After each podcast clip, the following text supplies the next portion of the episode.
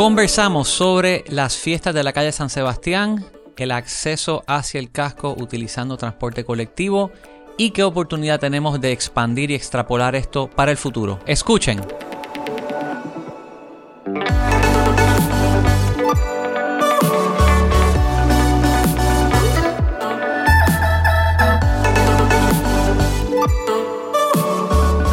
Bienvenidos al episodio número 72. Reflexionamos sobre las fiestas de la calle San Sebastián 2024. Me encuentro con Juan Parra y Aldo Briano, los de Scooter. ¿Cómo están? Saludos, saludos. Muy bien, muy bien. Gracias por tenernos aquí. Y me acompaña también Manuel Calderón Cerame. Sí.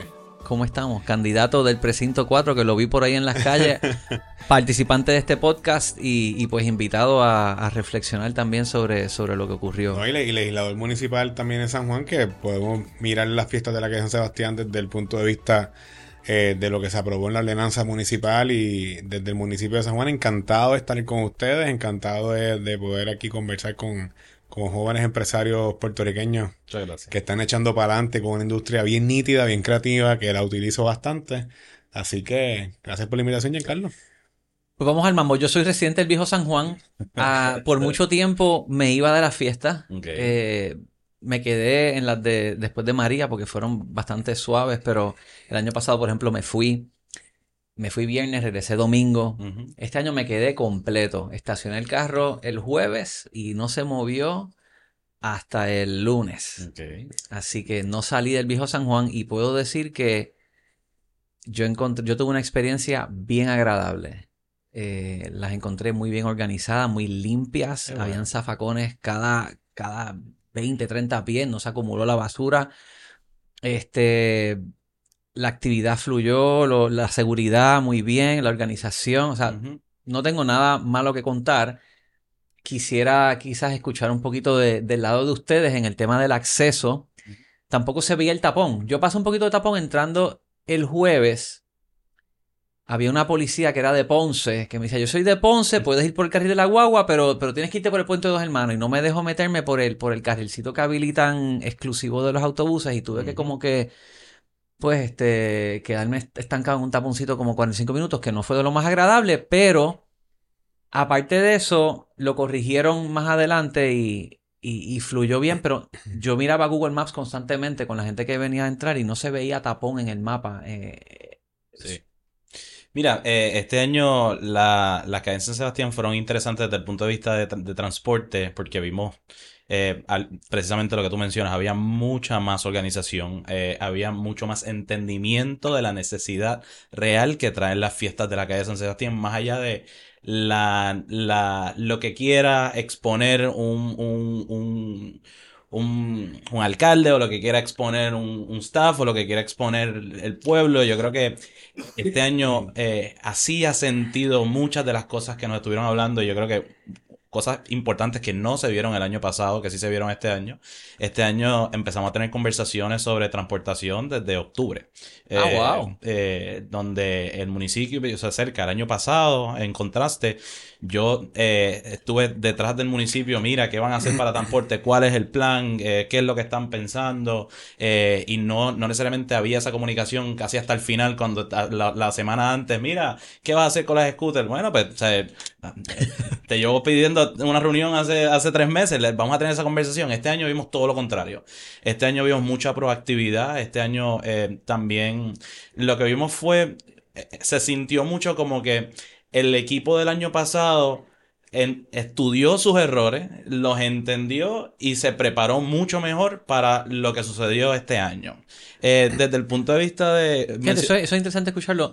No necesariamente tú escuchas que, que, los políticos sean iterativos, que aprendan de los errores que cometen o de alguna legislación que está mal hecha y la corrijan el año siguiente. Así que qué bueno escuchar eso. Sí, no, y, tengo que mencionar que eh, específicamente el ingeniero Alberto Vázquez y, el, eh, Israel Alicea, ambos estuvieron en comunicación extrema durante todo el proceso, durante el mes de noviembre. Tuvimos varias conversaciones, en diciembre hubo una reunión que se que suscitó en, en, en la sala de prensa del, Roberto Clemente, ahí se habló de todas las compañías, eh, se hizo, nosotros dentro del mundo de la micromovilidad somos varias las compañías las que participamos y usualmente estamos en, en, en guerra de, de esquinas y espacios y cómo ganamos en esa competencia.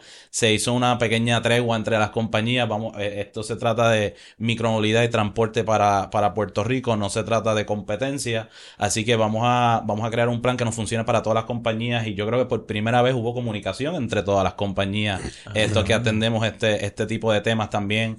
Eh, entender muy bien dónde ir aquí van a estar las estaciones de Uber, dónde era que iban a estar, dónde hasta dónde iban a llegar los taxistas, hasta dónde iban a llegar las guaguas, cómo, cómo nos complementamos. Yo este año sentí que el gran ganador de las fiestas de las calles de San Sebastián dentro de dentro de, del mundo de la transportación fue la transportación pública y la transportación compartida. Eh, definitivamente. o sea, cuando tú estás viendo que entre eh, eh, transportación compartida diariamente estaban llegando 15, 20 mil, 30 mil personas, en el transporte colectivo te están llegando 50, 60 mil personas. algo, esas, ese, ahí estamos hablando de unas 80, 90 mil personas que antes estaban en los autos, estaban en el tapón. Yo recuerdo empezar el tapón desde la autopista antes de coger la salida, casi por plaza, right? Antes, antes de, de, tan siquiera pensar que estoy en, en ruta hacia el viejo San Juan. Eh, esas cosas fueron cosas del pasado y tienen mucho que ver con eh, eh, el trabajo que está haciendo ATI. Desde el año pasado ATI está haciendo un trabajo fenomenal en, entender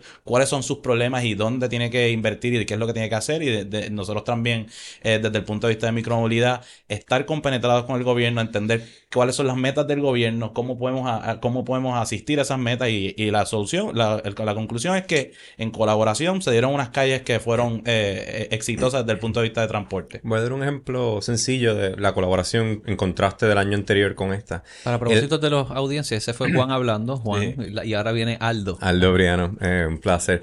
Eh, el año anterior, nuestro staff eh, teníamos mucho, tuvimos problemas para poder accesar el área. porque si, si, lo piensan, pues nosotros tenemos scooters y bicicletas que hay que sacar de antiguo casino porque se quedan sin batería, y hay que llevarla para el almacén para cargarlo, para volver a tenerlo. Eso no pasó este año. Este año la comunicación, la colaboración entre todos los equipos, desde la policía, comité de transporte, tuvimos acceso y no era, no nos tomaba una hora y media para llegar a, que nos asignaron el, área del parque en Hacienda. Ahí era que nosotros movíamos los vehículos y los sacamos para el almacén. Eso no fue ningún problema. En media hora pudimos llegar, sacar, la, sacar el vehículo, cargarlo y volver a ponerlo en, en, ¿sabes? las áreas operacionales. Y eso fue un impacto muy grande para nuestro staff y dio mucho gusto porque no teníamos eh, pues la presión que tuvimos el año anterior de que cómo llegamos, cómo podemos llegar allá para hacer el trabajo que tenemos que hacer. Eh, así que eso fue un win muy grande de la parte de la organización y colaboración. Mira, hay cosas, hay cosas que no son normales de no de recibir de, gobierno, ¿no? Y eh, hubo atención a detalles que no se había visto antes. Nosotros nos dieron unos pases para nuestras guaguas, que eran unos pases específicos para las guaguas de transportación de scooters y bicicletas eléctricas. Eh, los taxistas tenían un pase que tenían era específico. y entraban por el carril específicamente este que, que, que vas por el centro de convenciones. Mira, eh, sí, hubo un poco de. Hubo un poco de. de cambios que sucedió, entiendo que fue viernes, porque. Y, y en parte fue que se trajo mucha policía de, de, toda la isla. Entonces, cuando tú estás trayendo 500, mil, mil policías de, de, toda la isla que no necesariamente conocen las calles y todo, pues siempre va a haber algo de, dificultad. Correcto. Eh, el, el, el, jueves hubo un bloqueo total de Paseo Caribe hacia adelante, en, allí en Escambrón. Eh, que eso no, no era realmente aparte del plan, pero así fue que se ejecutó ese jueves. Ya para viernes se tomaron las medidas necesarias y ya ese, eso se, se resolvió. Entonces se designó el carril de un, uno de, los, de las calles de que entra por el distrito hacia Villa San Juan para que fuese el expreso realmente de estas guaguas y, y no limitara todas las entradas de Villa San Juan como se estaban limitando jueves. Así que hubo acción dinámica, ¿no? Y, y, de nuevo, resalto que son cosas que no son normales ya que acostumbramos a escuchar. Eh, y fue, fue, fue chévere, fue, fue bueno.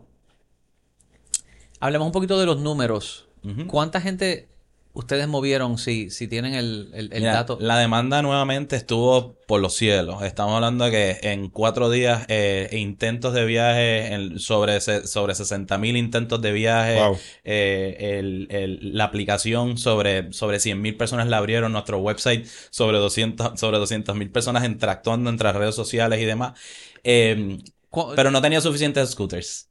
Ese fue, ese fue, ese fue mi ah. error como compañía. Eh, este año eh, la demanda aumentó más y nosotros, aunque hicimos todo lo posible para responder a esa alza en demanda, realmente factores que son externos a, a, la compañía y a, y a, la organización del evento y todo, implicó que no teníamos la misma cantidad de scooters que teníamos el año pasado y no pudimos satisfacer toda la demanda.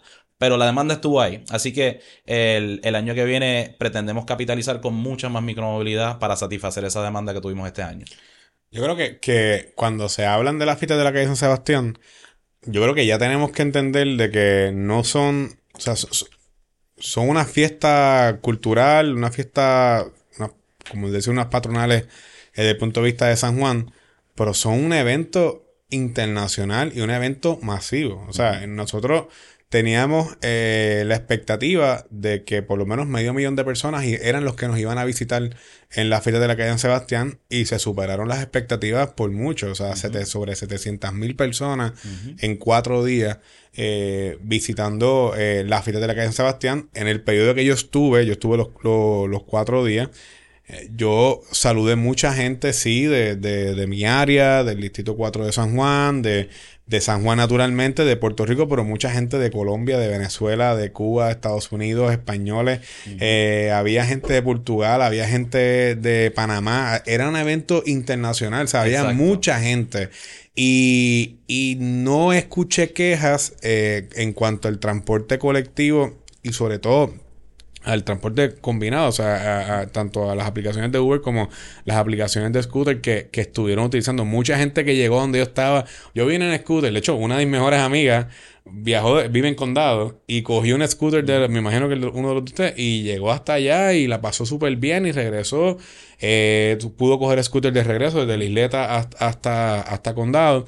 Pero creo también que nosotros tenemos la, la, mentalidad de que estamos hablando de la calle San Sebastián y ya el evento eh, por dos fases. Número ya los, nosotros los boricuas sabemos que la fiesta de la calle San Sebastián hay dos maneras de cómo llegar. O sea, ya como tú lo que decías, los tapones, cuando yo era chiquito, cuando era chiquito, mi papá se metía en carro y era el tapón de una hora, dos horas a llegar a tratar de conseguir en Covadonga, Hacienda o en Doña Fela.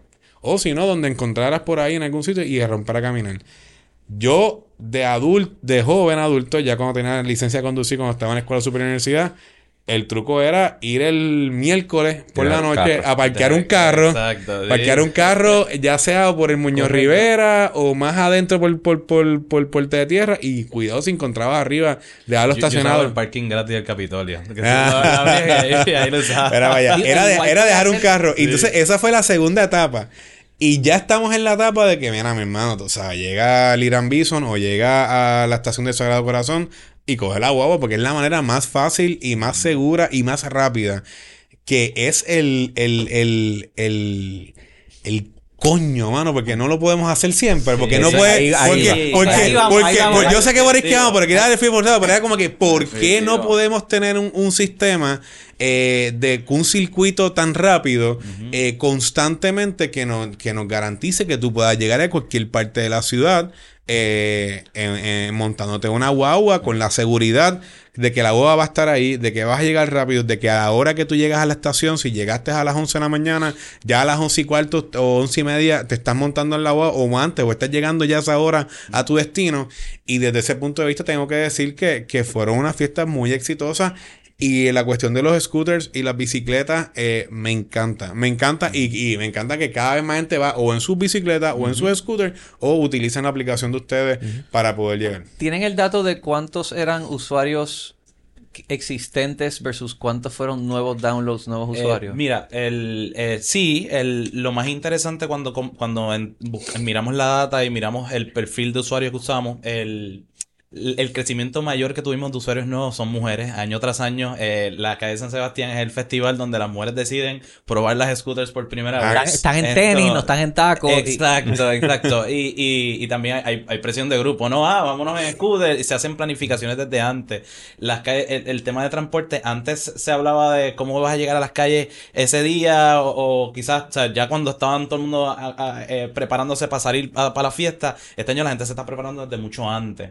Eh, la gente preguntando, ah, van a tener promo codes, qué oferta van a tener, ese, ese, tipo de cosas. Entonces empieza a crear distintos ambientes. El, en términos de, de usuarios, alrededor de casi el 30% de la gente que tomó micromovilidad la, usó por primera vez. Eh, o sea, estamos hablando de sobre 5.000 personas que por primera vez usaron, usaron eh, una scooter para transportarse por las calles de San Juan, ¿no? Eh, y importante mencionar que solamente tuvimos dos reclamaciones por accidentes menores, así que tampoco hubo un factor de, riesgo mayor en otros lugares. que son dos en 60.000, porque tuviste que 60.000 viajes, tacho, súper bueno. y, y lo que se vio a nivel de transporte realmente fue un ejemplo perfecto de que en Puerto Rico el transporte multimodal puede funcionar si las ganas están. Eh, y, y, si, y, si, lo queremos, si lo queremos como pueblo y si lo quiere el gobierno hacer, ¿no? Y acostumbrarse también. También tienen que estar todos los factores. Porque una, antes de entrar en eso, ¿cómo estuvo el transporte y la llegada hacia el Bithorn? Porque,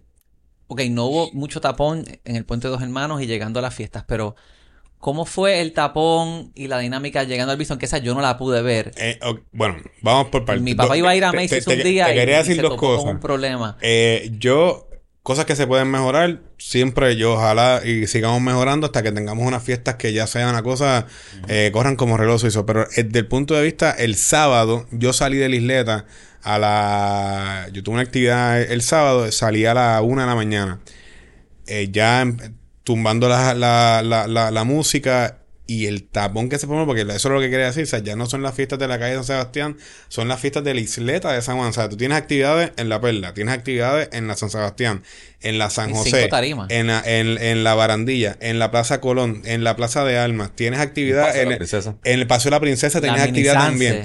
tenía, tenía, que quedó espectacular eso. lo de los niños, yo como familia, la parte se la comió. La parte familiar fue a+. Tienes eh, frente al convento, esa área es la área donde están los, muchachos más jóvenes y tienes también, no lo perdamos de perspectiva, en el área de Puerta de Tierra había otro B. Entonces el tapón donde estaba la estrella blanca esa eh, ahí, eh, el tapón que se formó, porque tenía gente saliendo de Puerta de Tierra, más gente saliendo en vehículo por, por la Fernández Junco, era un tapón, o sea, se formó un tapón bastante... fue más retante la salida la que la salida, La salida, la salida en vehículos. En, en vehículos, claro. Eh, o sea, de momento tienes un, un mar de gente eh, saliendo, dueños de negocios que están sacando sus vehículos para abastecerse en horas de madrugada, todo eso. Pero eh, eso por un lado. En cuanto a la llegada del Bison, todas las personas que yo conocí, con las que yo hablé y a cercanos míos, vieron ningún problema. Ningún problema. O sea que si, si hay un reto para discutir y aprender es la salida. Sí, yo te diría que la salida. Yo creo que la diferencia con este año es que había una hora donde todo terminaba. Eh, comparado con otros años, ¿verdad? Este, donde para uno, pues todo, todo cerraba, entonces, pues, eh, por, por, obligación, pues hay un mar de gente que va a salir. Eh, también hubo. Nosotros nos quedamos sin, sin. A esa hora, todas las scooters y bicicletas se iban. Se, nos quedamos sin cero scooters allí en, en San Juan. Ay, no había manera de traer nuevas. Sí, ya, ya a ese punto, o sea, estábamos recogiendo sin batería y, y recogiendo la scooter para darle mantenimiento para volver a poner el, día después. Pero ya a esa hora todo, todo se va automático eh, de allí. Eh, qué interesante. Mm. Otra característica interesante fue que eh, definitivamente pensamos nosotros, ¿verdad? Y la data casi no los comprueba, no el 100%, pero definitivamente le dieron una orden a los empleados a que no fueran en carro y fueran en scooters. Porque a las 8 y 9 de la mañana la cantidad de scooters que estaban subiendo hacia el Río San Juan era fenomenal. Y nuestro staff que ya estaba ahí nos decía, mira, todos, los empleados de las calles están todos llegando en, en scooter. Entonces venía una ola de empleados por la mañana, salí, sacamos esas scooters entonces para ponerlas en las demás zonas para que entonces pudiesen estar en atractivo también vimos mucha movilidad desde el área de distrito. Gente llegó a al distrito de convenciones, se estacionaban allí, cogían micromovilidad oh, ahí y se movían entonces a... Esa, esa no la sabía. Esa, estuvo bien buena. Un parking seguro. Sí, parking seguro ahí. El distrito es tremendo hub con estacionamiento. Y estás y, y, ¿verdad? Y, eh, evitas el tapón de la salida de la isleta, que tú sales, sales por atrás y... Y ellos lo que hicieron fue que pusieron el rate como de conciertos, que es el flat fee, el flat fee de ellos de concierto, te llegas, coges el flat fee y teníamos un descuento allí que si ibas, ibas a usar bicicleta se hizo una promoción eh, con un banco y te, daban hasta 15 dólares en micromovilidad gratis para que te movieras y todo, así que fue, fue chévere. Muy bien. Ok. ¿Cómo esto se puede reducir en, en, nivel de la operación? Porque no es que hace falta ese nivel tan, tan masivo de infraestructura de autobuses. ¿Qué podemos hacer todos los fines de semana? O inclusive fines de semana donde sabemos que hay una actividad en el Viejo San Juan. Puede ser el, el Circo Fest, puede ser la campechada. Hay numerosas actividades que no se hacen nada. Y vamos a iniciar una campaña eh, para devolver los martes de galería. Estamos ahí. para poder tener... Eh, y, yo creo... de hecho, y lo, digo, lo, digo en chiste y lo relajamos entre los trentones que estábamos, eh, panas que estábamos todos hangueando en las calles de la San Sebastián. Pero es que hay una generación que desconoció lo que eran los martes de galería, que era algo que te preparaba, número uno, a saber lo que es caminar por el viejo San Juan sin carros los, los, martes de galería para que recordemos se cerraban espacios en la calle San Sebastián y en la calle Cristo y tú podías caminar en esa área y habían tarimas, había música, se abrían este, eh, se daba oferta artística en la perla, eh, se, abrían, se abrían las galerías, eran galerías de arte que se abrían y, y, la, y los negocios se abastecían.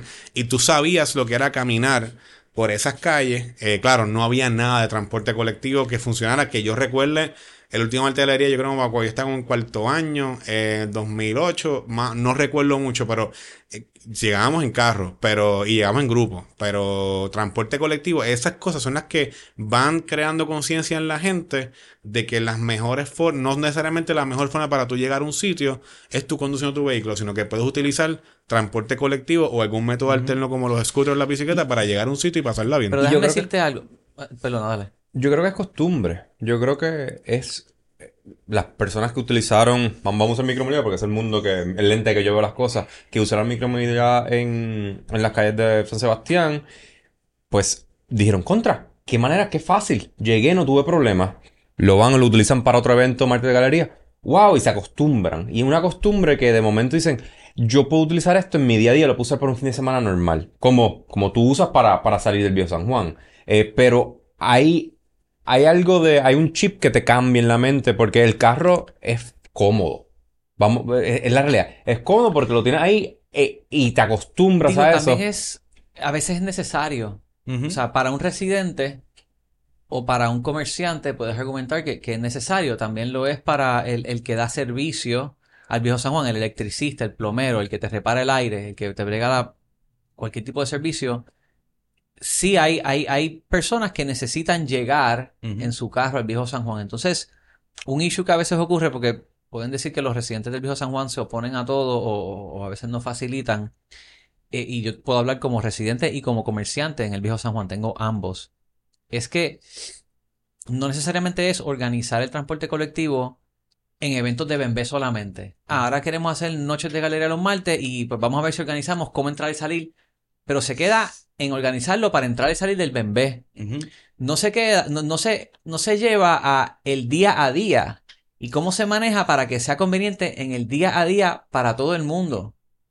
Y ahí es que, que yo creo que, que se falla un poco en, porque requiere un grado de consistencia y de empatía de conocer la necesidad de cada uno de estos tipos de perfiles. El residente, el residente que tiene hijos que sale para llevarlos a la escuela, que regresa, el que tiene que tener servicio, eh, el que llega a dar un servicio, el empleado comerciante y luego está el visitante.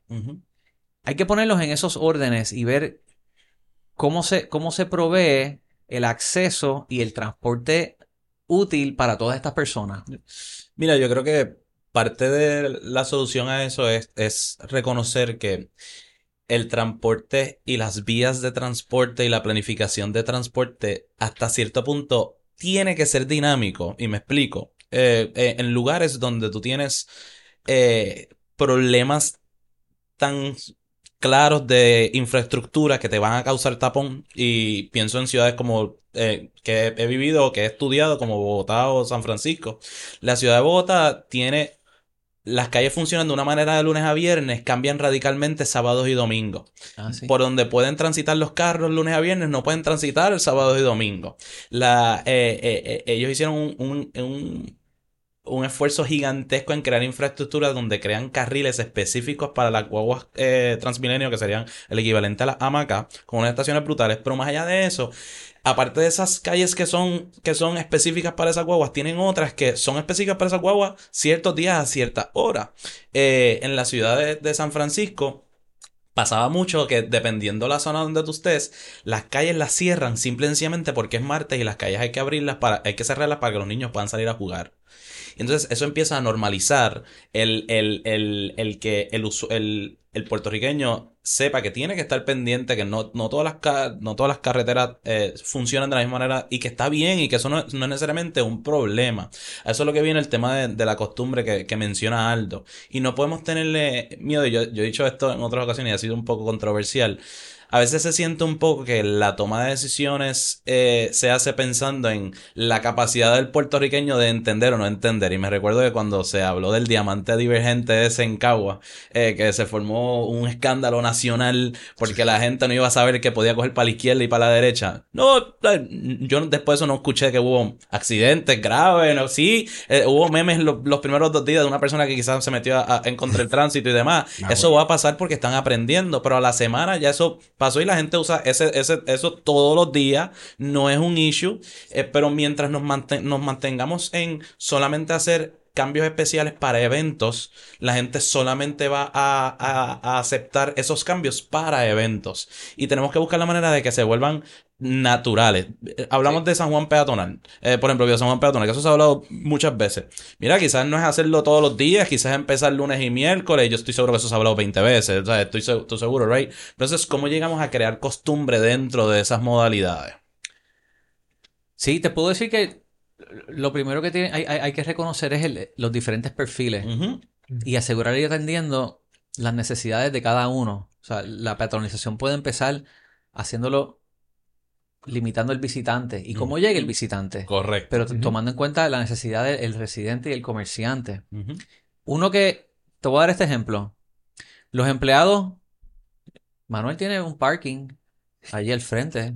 La legislatura municipal completa tiene estacionamiento por... Hasta, bueno, los sábados y domingos no, y los viernes hasta las 5 de la tarde solamente. Eh, pero, pero, todas las mañanas hay un montón de conos reservando el estacionamiento a la legislatura municipal. Y los empleados, acuérdate que son la legislatura municipal y los empleados de la alcaldía.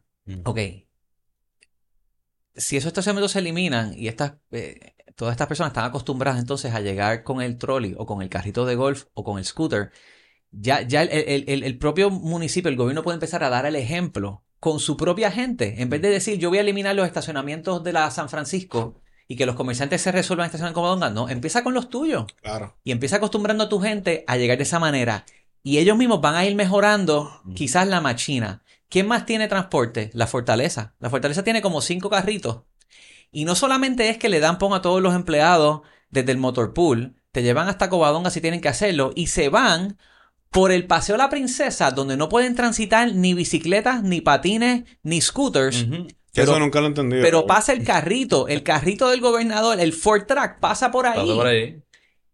Eh, OGP tiene un carrito de golf para sus empleados. Entonces, si tú miras ¿Cómo maneja el gobierno los empleados del casco? Hay un grado de, servicio de infraestructura que lo que tienen que ver es cómo lo extrapolan y cómo lo mejoran y por ahí es que se pudiera empezar. Y, voy más, todos los días en la milla de oro, todos los días van empleados que tienen que caminar 4, 5, 7 bloques de donde está el parking de su compañía, donde está eh, la oficina. Eh, le pasa a, compañías de seguros médicos que su, el parking está literalmente seis edificios más abajo, cosas así. Y ellos no proveen transporte, pero como quiera el empleado, o sea, tiene que mover si, si, le, si le provees el empleado, chévere, el transporte espectacular, eso, eso sería el, el, mundo ideal, pero si no está ese transporte entre medio, eso no significa como quiera que no puede suceder, right? Siento que, yo creo que esto es bien Silicon Valley, nosotros siempre vamos a buscar el minimum viable product, right? Que es lo, que es lo menos que yo puedo empezar para poner para que comience,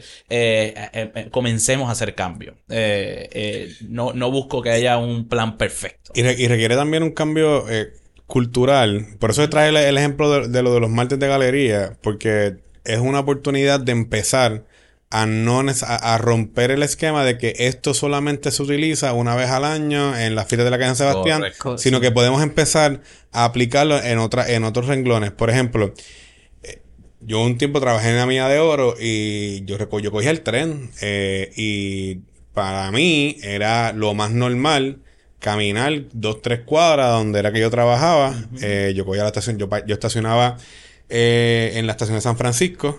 Y, que tenía, mi guardia me velaba mi carro, me, hice pana del guardia, eh, siempre salgo solo todas las mañanas, todas las tardes, guardia privado. Y yo llegaba hasta la estación de Atorrey, de, Atorrey, de Roosevelt, y me bajaba y caminaba. Y, y, y, para mí es normal porque en Nueva York tú caminas cuatro o cinco cuadras, sales del subway, hay un montón de estaciones, ahí hay un montón de, de, de, de, de salen por distintas calles, a distintas avenidas, pero tú caminar 3, 4 eh, cuadras es lo más normal. Y, hay scooters también pasan. Claro, entonces, yo, yo, yo siento que hay una generación en el medio, no tanto quizá nosotros, quizá la de nuestros papás, que están acostumbrados a que el carro tiene que dejarte en la entrada de los sitios siempre. ¿tú sabes? El aire, el calor también. El aire, sí, digo sí, y es real, hace calor, pero que, que dar una caminadita pues sí, claro, en, el caso de la miadora se puede caminar. Hay áreas en Puerto Rico y en áreas en San Juan que no se puede caminar. Es decir, yo soy de Cupey y en mi distrito, en el distrito 4, hay una estación de Cupey.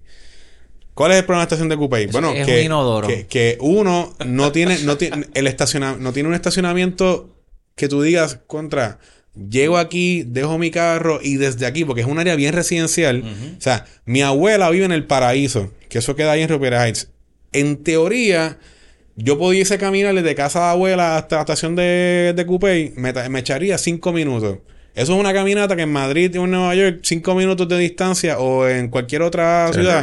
Eso es lo más normal del mundo. te emociona. Te emociona. Cinco minutos nada más. No tengo que caminar 15 o 20. Mira, eh, tú le dices a la familia, estamos a cinco minutos del restaurante, cinco minutos del museo, o lo que sea, o del parque. Pues, pero entonces no hay como que este aspecto, hay un área que está, el, área que da para detrás de, de está bien nítida. Y esa área, las universidades, han, la Intel y la, y la y Ana Geméndez, ya tienen un circuito que te lleva constantemente. Y creo que la UP lo va a empezar a hacer. Claro, la UP tiene una estación que te lleva a, literalmente a la universidad. También hay una boba de la UP que te lleva. Y, y la Intel está llevando un circuito único y exclusivamente a Intermetro, desde la estación del tren. Y eso está súper nítido, pero no hay un sitio donde tú llegas y estacionas y te sientas como seguro y de ahí yo me puedo mover, por ejemplo, a, a unas áreas de las pocas que tiene eficiente el tren urbano como se confeccionó, como se idealizó en aquel entonces, pero que yo estoy, yo apuesto a que el tren hay que transformarlo. Hay gente que yo escucho que dice el tren urbano hay que, eso no sirve, eso es un gasto, eso es un Mira, mano, la, yo creo en el tren urbano y yo creo en el tren, y yo creo en el tren eh, desarrollado y mi sueño es eh, que el tren llegue al viejo San Juan o lo más cercano posible al viejo San Juan, si me se pueda preservar la, la, la, institucionalidad histórica eh, y el patrimonio histórico del viejo San Juan. Y, y coño, el sueño mío es que tu, ese tren llegue al aeropuerto, mano. Sí, sí, sí. Eso, es. aunque sea con, con, un trencito Aunque es un trencito liviano, como en el tren de JFK o algo así, pero que te lleva allí, mano. Una, una mención a, a, alguien que no pudo llegar al podcast, pero venía, Víctor Ramírez, que estudió planificación y conoce mucho de esto. Su sugerencia es extender el tren urbano hasta Minillas. que, que, es un... O sea, eso es un hub allí. Perfecto. Eh, empleados, eh, muchas personas están, eh, están en, eso, en esa zona. Y de ahí tú pudieras entonces extender un tren liviano por la Valdoriotti hacia Viejo San Juan claro. y hacia el aeropuerto. Claro. es bello. Tú pudieses tirar, en teoría, un, un en, en, el mismo medio de la Valdoriotti, esto pudiese tirar un elevado cómodo que lleve, que lleve un tren como literalmente como funciona de Nueva York, de Jamaica Plain. Eso va elevado completamente, pasando literalmente en el mismo medio de la autopista. Esto, eh, y, y hasta que hasta que entra el loop de JFK. Eh, el, no, es, no es que tú llegas en el tren al loop, no, el, el loop empieza en Jamaica Plain, que es el, técnicamente bastante removido del, del aeropuerto, ¿no? Tú sabes que yo tengo, yo tengo un amigo que, si escucha este podcast, Guillermo Guas, te quiero. Eh, él, él y yo. mío de Paso San Juan. Ah, pues él y yo, él y yo, él y yo tenemos esta. O sea, cada vez que vamos a Nueva York, como que cogemos el tren y yo, mano, me eché eh, 35 minutos a llegar a Manhattan o llegar a, a, Fulton. Nosotros siempre nos quedamos siempre en la parte de abajo, en el, en el Southern District, o nos quedamos. A veces es la otra, Hudson, este. Está allá Mike Station y ya la otra, que es Hudson. Eh, son las dos patas. Está la pata que te y la, la de abajo. No, Hudson, Hudson Yards. Hudson Yards es la que te lleva. Y siempre es el counting, ¿sabes? ¿Cuánto nos tardamos desde, desde el terminal hasta llegar a, a cerca del hotel donde nos estemos quedando? Y siempre tenemos esta competencia, ¿sabes? Relajando. O sea, mira, me eché 45, una hora. Y yo viajé el 24. Y el, y mano, o sea, yo en 45 minutos, 24 y se me caían muchas estaciones cerradas y había, y estaba bien grande el tráfico. Eh, o sea, yo llegué en 45 minutos con mi esposa y con mi suegra a, a, a Grand Central, tú sabes, desde, o sea, algo que yo dije, contra mano, tú sabes. Ah, y me gasté una cuarta parte de lo que me hubiese costado coger un Uber o un taxi desde JFK, cogiendo todo el tapón, toda la cuestión de llegar a, para llegar a, a, la isla de la ciudad de Manhattan. Así que, mano, o sea, Puerto Rico necesita un tren que te lleve a, a sitios que tú le, le, saques el provecho y el aeropuerto es un, es un must y el Bio San Juan igual. ¿Qué de esto estamos en año eleccionario. Yo sueño con que haya el tren liviano hasta el viejo San Juan. Eh, entrevistamos a Santino, hablamos del Satur. Buen amigo y de verdad que sí, una gran idea. La idea de Minillas, extenderlo, pero actualmente Biden con el Build Back Better, o sea, están saliendo un montón de proyectos de eh, movilidad y de trenes por todos los Estados Unidos. Y aquí parece que simplemente se nos fue la guagua en haber planificado para solicitarse parte de estos fondos se nos fue la guagua o hay... Porque yo me frustra pensar que o mantenemos la administración que hay actualmente por la consistencia de que pueda haber un proyecto que no queremos que se pierda o se va a cambiar, van a haber cambios de administraciones y vamos a empezar de nuevo a solicitar fondos. ¿Cuán viable es y por dónde es que está la oportunidad más rápida de que venga una administración visionaria a implementar, a hacer esto realidad? Mira, varias cosas. Yo creo que el aspecto de la, de la movilidad de un tren liviano al viejo San Juan, yo creo que cada vez hay más consenso en todos los partidos y, y entre todas las administraciones. Tanto así que cuando esta administración, que uno pudiese decir que quizás no era una tan laica a, a elaborar un tren, cuando se presentó la propuesta que te dejara única y exclusivamente en el distrito de convenciones, cuando se presentó, mira, pero no la dejes aquí, dame uno liviano que me lleve hasta el tren, o sea, puede ser por el mismo centro de la de Puerta de Tierra, por donde antiguamente pasaba el tren, el tranvía, y que me dejen Covadonga, sería hermoso. De hecho, lo puedes hacer liviano por el piso, lo puedes hacer teleférico, lo puedes hacer eh, tipo monorriel en Disney. O sea, hay tantas cosas y no a un costo un carril que no se usa. Es un carril que no se usa prácticamente. Eso pudiese ser de mis distintas maneras. Imagínate un monorriel pasando por ahí, llevándote el Bio San Juan y en una, en una velocidad, eh, tú sabes que en 5, 8 minutos, 10 minutos tú estás en el Bio San Juan en Covadonga, al lado detrás del tapio. Sería hermoso. Anyways. Y yo creo que ya eso está. Claro, los fondos que tú dices del BBB, del Big Back Better de Biden, ¿verdad?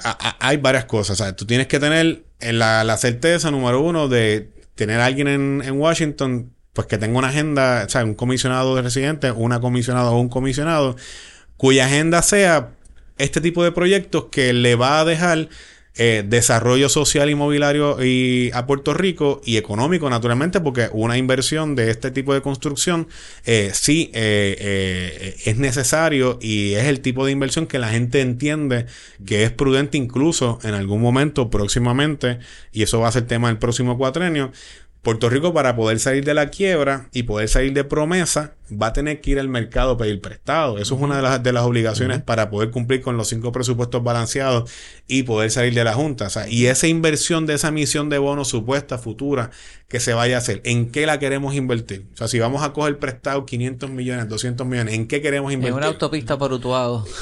y, y, y, esas son las cosas, tú sabes, eh, claro, y siempre va a estar el, el argumento, eh, estamos pagando un tren en San Juan liviano para el San Juan, pues que lo paguen los sanjuaneros, que lo pague el municipio, que lo pague. O sea, pero al final, yo pienso que, que y, y, todas estas cosas van a pasar. Es como tú comunicas y cómo tú. Por eso es que yo creo que es importante la cuestión de no perderle perspectiva. Sí, el tren liviano al Viejo San Juan es probablemente un proyecto que vamos a escuchar mucho más de ello acá en las próximas elecciones, donde va a haber mucho debate, donde los candidatos a la alcaldía y los candidatos legislativos igualmente vamos a presentar propuestas en cuanto a ello, porque entendemos que, entendemos que sería hermoso tú salirle de Cupey y llegar hasta el Viejo San Juan en tren. O sea, igual sería hermosísimo tú salir de Ponce y llegar al Viejo San Juan en tren.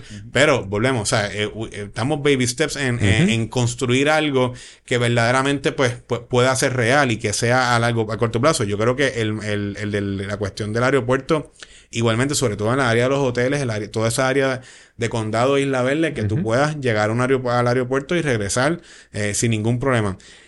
Eso va a ser tema y la realidad es que sí, en la, en la capital federal eh, hay muchos fondos, hay mucha capacidad. Hace falta gente que vaya allí con un enfoque no tanto político ideológico en otros temas que no se deben de abundar en este podcast, pero sí que se abundan en temas de desarrollo social inmobiliario que son los importantes para la gente. Sí, yo creo que para darle un support a eso y desde el punto de vista de Scooter, eh, nosotros hicimos un estudio este año pasado para entender el impacto de la micromovilidad eh, eh, vis a vis con el tren urbano, ¿no? Y qué pasa cuando la gente llega a Sagrado, para dónde se quiere mover y de cada una de las estaciones. Entonces analizamos eh, casi 1.8 millones de viajes eh, y, y, y, todos los viajes que eh, o empezaban o terminaban en una estación del tren urbano. Bello, porque tú eres ese last mile. Correcto. Y first mile. Y, dos. Lo analizamos de las, dos de las dos perspectivas. Ah, de llegar al tren y de salir. Y, de, y, cuando de salir. Y, y fue, fue fascinante ver el, el cómo imagínate que estás viendo un mapa de San, de San Juan y tienes la estación de Sagrado y encima de la estación de Sagrado se creó como un árbol de, de paradas de gente saliendo de, de, Sagrado, llegando a Viejo San Juan, llegando a, a, a, todos lados, a, a, Condado, a, Ocean Park y demás. El, eh, y no eran dos, tres, estamos hablando de miles y miles y miles de personas que lo han hecho por los últimos, por los últimos tres años y que están acostumbrados a hacerlo. Y entonces, pues, ¿cómo podemos entonces ayudar a que estos, estos fondos federales eh, eh, no solamente eh, no se nos vaya a la guagua, sino que se puedan utilizar efectivamente? ¿Tienes datos para justificar el estudio? Es correcto. Entonces, tengo que, tengo que, tengo que decir que a ti ha estado bien proactivo en, en este tema. Amén. Con ustedes. Con nosotros. Qué bueno. Aplauso ahí, espérate. Eh, Tremendo escuchar eh, eso. Mira, a nosotros se nos acercaron hace, yo te diría que hace como unos ocho meses, eh, unos seis, ocho meses, eh, y nos, nos, se nos acercaron y mira, no los conocemos, queremos conocerlos, queremos ver qué es lo que están haciendo. Eh, y fue, fue bien chévere porque desde el, desde el, desde el desde la primera conversación nos dimos cuenta que ambos estábamos pensando los problemas igual, atacando los problemas igual, viendo, viendo eh, la, la única diferencia que hay entre el tren urbano y las scooters es el tamaño del vehículo en el cual se transportan las personas. Literalmente. Hasta, hasta los centros de servicio eran iguales. Donde, cómo mecaníamos el tren versus cómo mecaníamos la scooter, la dinámica, el, cómo, cómo lo pensamos, es lo mismo. Entonces, pues, desde ese momento hemos empezado a, trabajar eh, con ATI para entender cómo y, y cómo podemos eh, crear estos impactos desde ya para poder justificar que estos fondos sean aprobados para Puerto Rico. Porque uno de los problemas que tiene Puerto Rico es que llevamos una década de declive en términos de ridership, de cuánta gente está utilizando el tren urbano. Entonces, si esos números no alzan, pues eh, justificarlo se hace más difícil, ¿no? Le, le hacemos el trabajo más difícil a esa persona que por más que, si logramos tener al comisionado residente, a una persona en Washington que quiera hacer esto, esa persona también necesita tener datos y necesita tener demanda para que le aprueben esos, esos fondos. Algo chévere que está pasando después del Build Back Better es que eh, eh, dentro de ese plan, eh, esos fondos ahora, muchos de ellos se renovaron dentro de unos programas de Federal Highway para atacar el tema de transportación y movilidad. Así que, aunque a ciertos fondos y ciertas características, definitivamente si se nos fue la guagua, esa no era la única guagua. Hay, hay, hay mucho trabajo por hacer, hay mucho, hay mucha inversión federal que puede llegar a Puerto Rico, mucho dinero federal que puede llegar a Puerto Rico para seguir trabajando estos proyectos. Eh, bueno, inclusive eh, hasta el punto de vista de micromovilidad pusieron en un line item eh, donde hay dinero para compra de vehículos de, de micromovilidad para establecer programas de micromovilidad en diferentes ciudades. si ahora mismo una ciudad, si Caguas quiere implementar un sistema de bicicletas compartidas, hay fondos federales que se pueden solicitar para tener ese tipo, ese tipo de, impacto, tanto para la compra como para la implementación de servicios. ¿Algún municipio ha hecho outreach con ustedes de esto? Sí. Eh, eh, varios municipios han hecho outreach, entre ellos resalto el municipio de Ponce. Tremendo. Excelente. Me recuerdo que yo hice un recorrido contigo, que hicimos un videíto para hacer mejor rotulación. Eh, ¿Ha habido movimiento en esa parte? Lamentablemente no. Em, es algo que, hay que trabajar. Eh, yo creo que algo que, mm, que pensando en, en de, vuelta al tema de las fiestas de la calle San Sebastián, yo hubiera esperado más personas con sus propias bicicletas y sus propios scooters llegando. Em, y no, no, lo vi. Eh, y te lo cuento de distintas maneras. A mí, me llamó alguien a decirme, voy con mis propias pizzas y le dije, no seas loco, ¿para qué? Fíjate, fíjate, porque, eh, exacto, eh, mira, mira, mira, mira esto. Eh, nosotros empezamos en, en Mayagüez en el 2019. allí nadie se movía en bicicleta, nadie se movía en scooter. hoy día, yo te diría que nosotros allá en el área tenemos como unos 200 vehículos de micromovilidad. hay miles de, de bicicletas personales y jet, Jetson y scooters que se mueven todos los días. Eh, básicamente hubo, la gente los probó con nuestros nuestro vehículos y entonces se compraron el, el de ellos y, lo usan diariamente. Y tú vas al, al campus del colegio, es otro campus, no es el que yo estudié. O sea, la gente se está moviendo porque hay un problema, ¿verdad? No hay, un problema de estacionamiento y lo vemos muy, muy bien. Eh, ahora, en las fiestas de la calle yo no lo vi. Eh, ¿Y por qué? No había un estacionamiento para las bicicletas. Nosotros, eh, yo estaba allí en el corral que, que pusimos de micromovilidad y pues estaba, ayudamos a la gente a que amarrara a, al corral, pero no hay bike racks. No, no hay bike, no hay bike racks. verdad. Es sencillo. No hay rotulación. Este, mm, eh, y creo que ahí nos falta un poco eh, para ayudar a la educación. Porque educación realmente, y, eh, y yo veo un mundo donde la persona utiliza el scooter por primera vez y se compra la de, la de ellos propios. Igual que vemos que las personas tienen carro y utilizan Uber. O sea, nosotros somos un servicio cuando tú no quieres llevar tu propio vehículo, pero eh, esa transformación a que tú utilices tu propio vehículo alterno es algo que, yo, vamos, yo creo que vamos a ver un cambio y todavía no estamos allí. Y depende mucho de esa educación, rotulación, un montón de cositas así. Que podemos hacer que son fáciles. O sea, no, son, no, es, una inversión difícil hacer rotulación, marcar carriles, ese, ese, tipo de cosas no son cosas difíciles. Lo que pasa es que, pues, implementarlo toma aprobación de muchas personas. Vamos también está el issue de que los que son dueños de sus propios scooters, quizás los tienen en zonas donde no es que pueden llegar hasta el viejo San Juan. Ponte tú, vive en Guaynabo, tienen su scooter en esa zona. Sí, pero... Tendrían que montarlo en el carro para estacionar en el Pero pudieran usar el tren. Eh, y, sabemos los problemas de montar una bicicleta en el tren y, están mejorando, pero, pero, para, pero para, no, para no llegar a ese punto, pero todas las guaguas tienen para poner tu bicicleta. Yo cuando vivía en San Francisco, y, igual Juan, este, eh, yo tomaba el tren, tren liviano que se llama el Caltrain, y yo llamé mi bicicleta porque el trabajo quedaba una milla de la, de la estación del tren. Entonces, montaba la bicicleta en el tren, llegaba a la estación y corrí la bicicleta a, a la oficina. Normal, o sea, eh, porque no tenía carro. O sea, pero es esa, e, es, normalizarlo.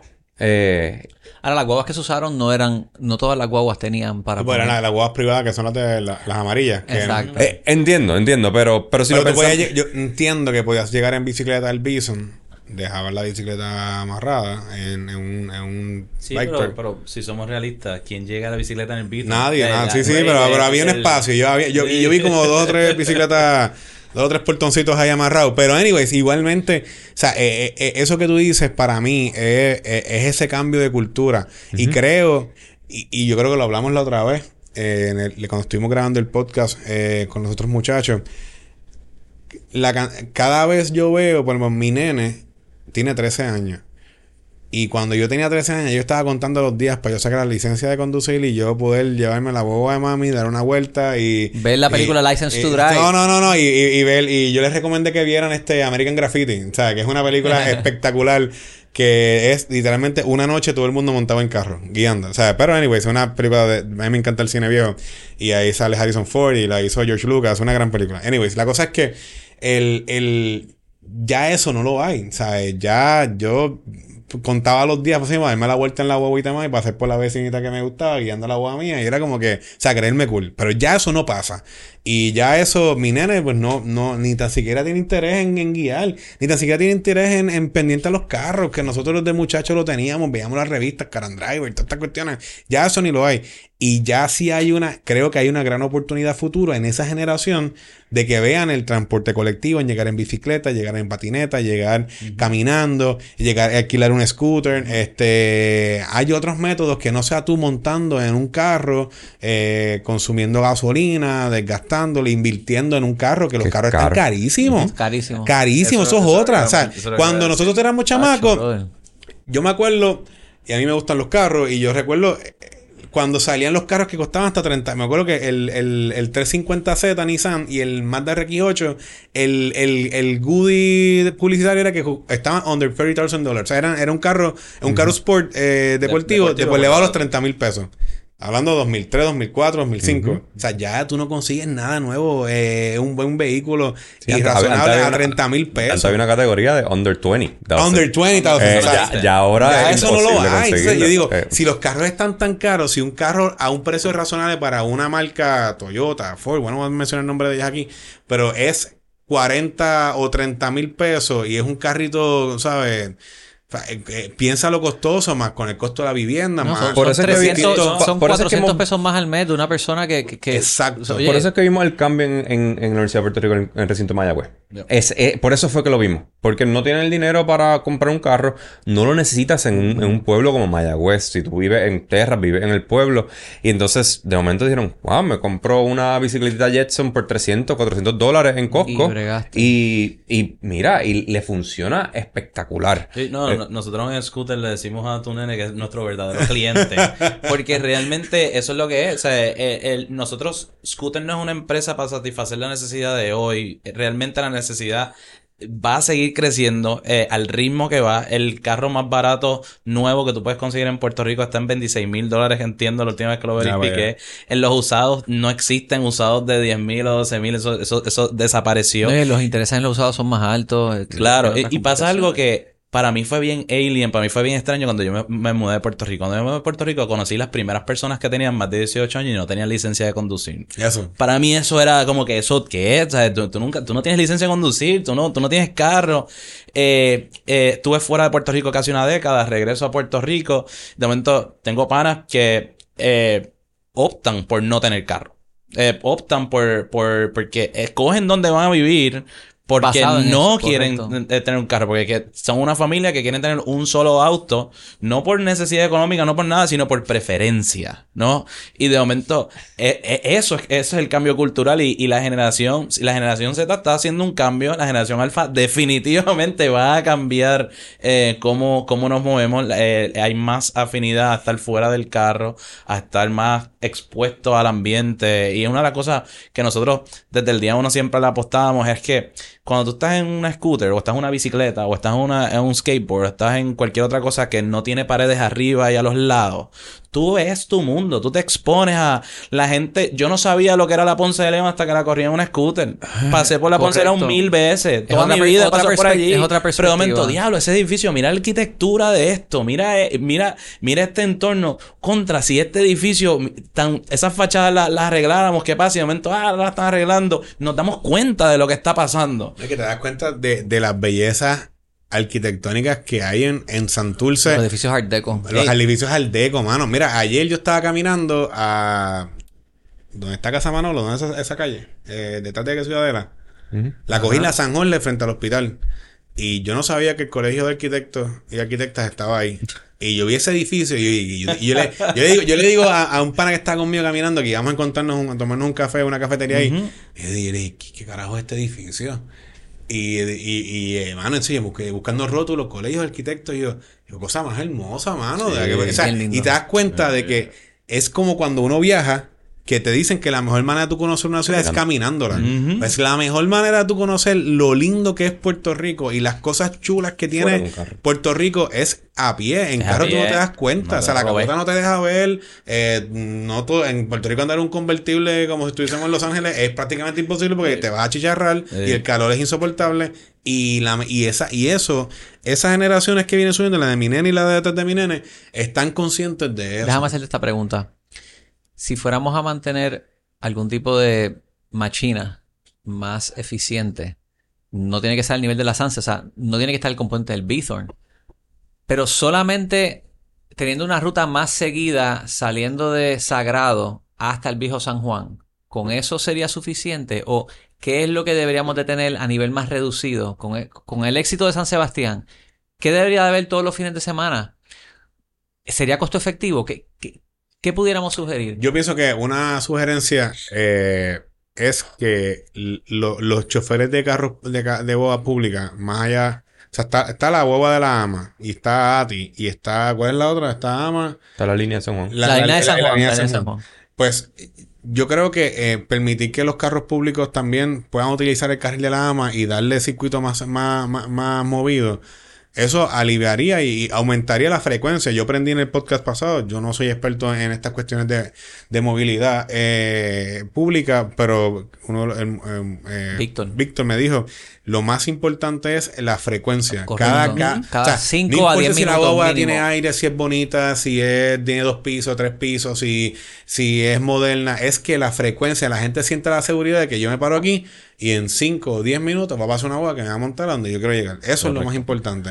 Y hay que aumentar la frecuencia y cuando en, en, el pasado, yo creo que fue en el gobierno de Alejandro, hubo una huelga en la AMA, eh, de los choferes de la AMA, y yo me acuerdo que la respuesta del gobierno fue, bueno, pues si se van a mantener en huelga, no hay ningún problema. Los, los choferes de carros públicos van a utilizar el carril de la AMA y la gente va a poder tener, continuar utilizando. Y eso pasó.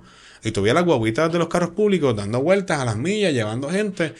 Bueno, puede ser una alternativa. O sea, eh, ¿con quién tiene que competir la AMA? Pues la AMA se subsidia con el gobierno y debe subsidiarse el gobierno porque el transporte público es subsidiado. O sea, es una inversión social que hacemos para evitar tener que comprar un carro 50 mil pesos y endeudarnos este, por 5 o 7 años. Pero genera desarrollo pero genera, económica en genera, todo genera, actividad, genera actividad, genera frecuencia, genera movilidad y eso es importante. Hay un estudio de, la, de la Asociación de Transportistas eh, Públicos de Estados Unidos que en el corredor donde pase el transporte colectivo, el real estate en esa zona es X veces mayor que, en otra. Pero no aquí en Puerto Rico. No, no, esto sucede en, en Phoenix. eso es lo que debería ser, de acuerdo, 100%. Yo creo que, creo, yo difiero un poco que, que es del Viejo San Juan a, a, Sagrado. Yo creo que tiene que ser más cerca. Porque en la mente de las personas, aunque es cerca, si tú lo miras en un mapa y lo mides por distancia, Sagrado es muy lejos. Pero puede eh, llegar en tren. Bueno, repetir. Tú dirías que entonces que también yo creo que, en, centro de convenciones. Centro de convenciones. Paso Caribe, ¿sabes? Cambrón, Miramar, Santurce. Y que en la mente tú, cuando tú estés caminando, que tú estés en, en Miramar sentado en un café tomándote, tú sepas, a ver si yo me monto aquí, llego al Viejo San Juan en Cinco claro, okay, ah, tú dices, es una parada. Es una ruta. que sea una ruta y que sea una ruta que tenga. Y, y, meterlo en la cabeza, que no sea tan lejos. Una cosa es la ruta expreso de Sagrado hasta el Viejo San Juan. Otra cosa es una ruta que tenga más paradas, que pueda cubrir. Eh, un servicio frecuente te cambia la mentalidad de que es fácil y que puedes depender eh, de para poder llegar. Vamos, vamos a llegar enfocándonos en el Viejo San Juan. Y yo creo que en la mente de muchas personas Sagrado a Torrey está muy lejos del Viejo San Juan. Son para, para, para, las personas. Nosotros vemos, de hecho, nosotros vemos que el caño Martín Peña es una barrera invisible de, del movimiento que vemos. muchas personas se quedan justo antes de, de, cruzar ese caño. Porque por alguna razón nos hemos acostumbrado a que ah, está, está muy lejos. Creo que facilitar este transporte. De sagrado, tú dices, de estación de sagrado. La gente se queda hasta ahí. Sí. Eh, bueno, o sea, vemos, que la gente se, mueve, pero hay como una barrera mental. Bueno, tampoco es tan cómodo el tramo de... Es súper cómodo. Es súper cómodo. Es, no, es, una calle normal como cualquier otra. Es como en el 2020 cuando nosotros empezamos en San Juan, la gente nos preguntaba cómo llegar de Miramar a Condado. Hay una barrera mental de la gente de si está en Miramar de cómo llegar a Condado. Sí, que piensa que lo divide la... la, la, está la Valdoriotti y la Valdoriotti y la Laguna. Condado es un mundo y Miramar es otro y, y como que no, no, no interactuamos. la gente visualiza los puentes y la cuestión es como que algo bien lejos. pero no lo pueden ver. No lo pueden ver. Correcto. Eh, y, y, yo creo que. Eh, y, y, esto te lo resuelve un tren, obviamente. Este, eh, pero creo que facilitando transporte de ciertas zonas para que tú veas que, ah, mira, si yo estoy en Escambrón y cada cinco minutos me está pasando un, un sistema de transporte que yo me puedo montar y llego en cinco minutos al destino del Viejo San Juan, eso te va a hacer que, que las personas empiecen a parar de usar el carro tanto. porque pueden confiar. Pero tiene que ser eh, desde de, sitios más, eh, más cercas. Creo que la línea de San Juan trató de hacer esto. O, o, o era un gol. San Juan está activa corriendo. El único problema que tiene es la frecuencia. Bueno, frecuencia, eh, frecuencia se traduce a confianza, que es lo que está diciendo. Bueno, el huevo va a llegar o, su transporte funciona. la, la, gente que usa el tren sagradamente lo utiliza, en gran parte le gusta que la frecuencia no cambia tanto. Y que en el caso de la línea de San Juan, una, yo, yo lo hubiese hecho distinto, que creo que fue una buena idea la inversión y todo, y me parece que es bueno que tengamos la línea de San Juan. Pero yo lo dividiría en, en, en, dos fases, o sea, en dos tipos de guagua. Tú tienes la guagua que van a distancias más lejos, que esa frecuencia puede ser un poco más lento, porque el propósito es conectar a todo San Juan desde Caimito, Cupey, a, a toda la, ¿verdad? A la, área de gobierno, que tú puedas ir a Minilla, puedas ir a, al Viejo San Juan, puedas ir a, Río Piedra. Y esas son las más, las más distantes, quizás. Pero hay unas que deben ser más, más, la, la, la que cubre el precinto 1. La, exacto, precinto 1 y precinto 2, que, que es prácticamente el área del Viejo San Juan, el condado y la eh, eh, parte de Santurce, Río Piedras y Atorrey. O sea, esas son las que, deber, las que deberían de ser una frecuencia más rápida y quizás este nos deben ser un poco más livianas, que vayan más rápidos, que puedan como que más este, o sea, más movilidad. Y tienes las grandes, que son las que te llevan de distancia más, más remota, ¿sabes? Porque prácticamente tú te puedes echar desde... Hay una guagua, una línea que llega a Morcelo. Morcelo es el barrio más remoto de Caimito, que da que de un lado literalmente tú ves Cagua y del otro lado tú estás viendo San Juan. Y es, tú guiar desde Morcelo hasta el viejo San Juan, te puedes echar 15, 20 minutos sin tráfico. O sea, te puedes echar casi 25 minutos con un taponcito en el expreso o por cualquiera de las vías por donde tú estés transitando. O sea, es una distancia bastante larga. Y montar esa frecuencia a veces te da tiempo para, para uno, tres, cuatro viajes al día. Y eso pues crea desconfianza, como ustedes dicen. Y el horario, el horario. O sea, por ejemplo, la línea de San Juan, yo creo que termina a las 4 o 5 de la tarde. Y entonces, pues, no puedes.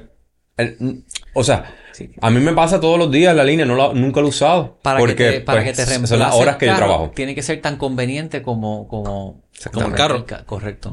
Así es que funciona. Y el, yo uso scooter. ¿Y por qué? Porque es tan conveniente. Salgo, lo veo allí, lo cojo, pum, me conecto para otro lado y vuelvo. De acuerdo. Y, y la, la conveniencia del carro en Puerto Rico se... Como que se, se vendió tanto el uso del carro que ha sido difícil romper esa barrera mental. Lo como una métrica de desarrollo económico. Exacto. Eh, eh, pero, mano, estar, en el carro no, no, no es cómodo. O sea, a mí, o sea, en, en, realidad, o sea, yo, yo, yo quiero pasar la menor cantidad de tiempo en el carro. Siento que si estoy en el carro estoy perdiendo tiempo de mi vida, punto. Entonces... Yo me choqué con eso cuando a los 26, 27 años compré mi primer apartamentito en College Park. Son unos condominios que están dentro de una urbanización. Y me recuerdo estar un día en mi apartamento que quiero ir a la playa o hacer algo y, y yo vivo en Baltimore, en el Harbor, en una ciudad que caminaba. Y es como que, mano, yo me tengo que montar en el carro para hacer cualquier cosa. Y, y de verdad que era como un feeling de this sucks. Mi novia vivió allí este un tiempo. Y sí, 100%. ¿Estás lejos? Eh, para ir al supermercado tienes que montarte en el carro. Para, para cualquier cosa. Y pues sí, a tu punto, este. De acuerdo. Bueno, señor, llevamos una hora. este. Típicamente es 45 minutos, así que con esto cerramos. Any last thoughts? Any last words? Si quieran. Yo, yo creo que el, el futuro y lo que viene es, es transporte multimodal. Y creo que eso es lo que o sea, nosotros del principio siempre lo, hemos trabajado. Define eh, multimodal. Multimodal es que eh, envuelve, envuelve distintos tipos de transporte. O sea, micromovilidad, sea las lanchas de Cataño que tuvieron un éxito eh, rotundo en, en, en, las fiestas de la calle, sea transporte colectivo como guagua, sea carro, Uber, eh, caminar. Es, eso para mí es transporte donde tú conectes para llegar a un destino utilizando distintos tipos de transporte. Y un, solo, un solo viaje tiene tres o cuatro diferentes. Y que sea accesible. O sea, que sea fácil, que no sea que tengo que, que, que tomar, eh, que tengo que esperar en cada, en cada, en cada punto, en cada conexión. Y eso es lo que te va a crear opciones para tú poder moverte día a día de una manera efectiva y no tener que depender de tú tener tu propio carro. Primero, muchas gracias por tenernos aquí en el podcast. Siempre, siempre es chévere. Esta es la segunda, tercera vez que estamos aquí, así que thank you very much. Eh, eh final remarks, eh, la micromovilidad, el transporte colectivo, el transporte compartido, no solamente llegó para quedarse, es parte de nuestra cultura. Y, y el, las calles de San Sebastián no son, y desde hace años, no son meramente un ejemplo de lo que puede ser Puerto Rico desde el punto de vista de transporte. El año pasado también hubo, hubo, hubo buen movimiento de, de transporte colectivo. Este año definitivamente arrasó y ganó. Así que si podemos ganar un weekend, podemos ganar el año completo. ¿Cómo lo hacemos? Eso es que nos tenemos que enfocar, ¿no? Así que eh, bien contento y bien emocionado de las posibilidades que, que hay para este año. Mira, yo creo que eh, el debate de propuestas desde el punto de vista de la política, yo creo que tiene que ir girado en partes necesarias sobre cómo garantizamos la micromovilidad, el transporte colectivo, eh, todas estas nuevas tendencias que están llegando, que llegaron para quedarse, para poder conectar la ciudad y poder tener eh, la certeza de que tengamos nuevos métodos de poder llegar a un destino de manera segura, de manera eficiente, de manera ecoamigable.